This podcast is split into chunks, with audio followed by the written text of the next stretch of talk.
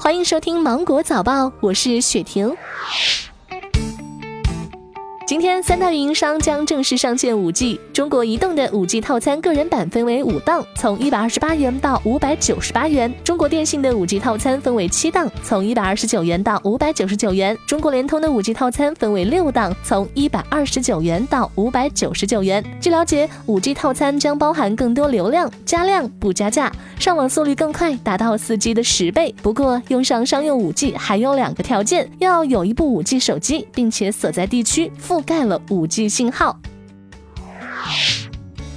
最近有一项对一千六百五十二名受访者进行的调查显示，百分之七十九点六的受访者看过直播学习，其中九零后占百分之三十八点三，八零后占百分之四十四点五。有网友表示，直播学习在年轻人当中已经成为了一种比较流行的学习方式和直播方式。百分之五十四点四的受访者认为，直播学习啊对自己有帮助，可以提高学习效率。你认为看学习类直播对自己有帮助吗？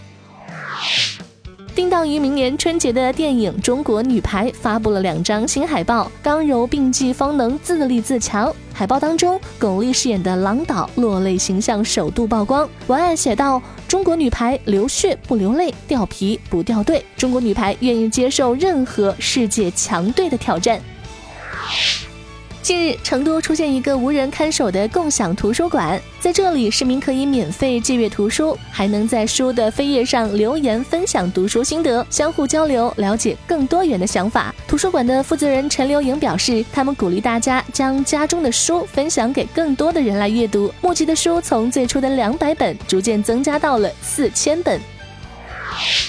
近日，浙江、江苏等多省份出台中小学生减负政策，明确提出严禁利用周末或节假日来补课。政策一出，有部分的家长质疑减负是在制造学渣。对此，南京市教育局回应，在整治行动的过程当中，存在执行规定简单化的现象，引起了部分家长的误解。市教育局要求把不合理的课业负担减下去，符合教学规律的作业、考试、教育评价应当继续坚持。近日，格力电器公告称，此次修订公司章程，删除了经营电信业务及增值电信业务。董明珠曾怒夸格力手机是世界第一，各位可以把手上的手机扔掉，买格力手机。那么，董明珠是不做手机了吗？格力电器方面称，要去确认清楚才能回复。十月三十一号，苹果公司发布了二零一九财年第四财季业绩，营收六百四十亿美元，比去年同期六百二十九亿美元增长了百分之二，净利润为一百三十六点八六亿美元，同比下滑百分之三。库克谈到 iPhone 十一的开售有一个非常非常好的开始，他认为 iPhone 十一的定价策略已被证明是成功的，尤其在中国。智利总理皮涅拉发表电视讲话，宣布取消十一月份和十二月份将分别在智利首都圣地亚哥举办的 APEC 领导人非正式会议和气候大会。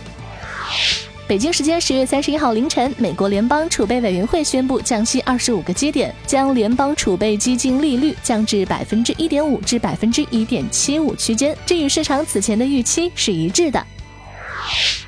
十月三十号，纽约市议会通过一项法案，禁止餐馆和商店售卖鹅肝或鸭肝。该法案要求对每一次违规行为处以最高两千美元（约一点四万元人民币）的罚款。此前，因制作鹅肝的过程十分残忍，动物保护人士发起禁止鹅肝运动。接下来，法案还需要纽约市长签署，预计于二零二二年正式生效。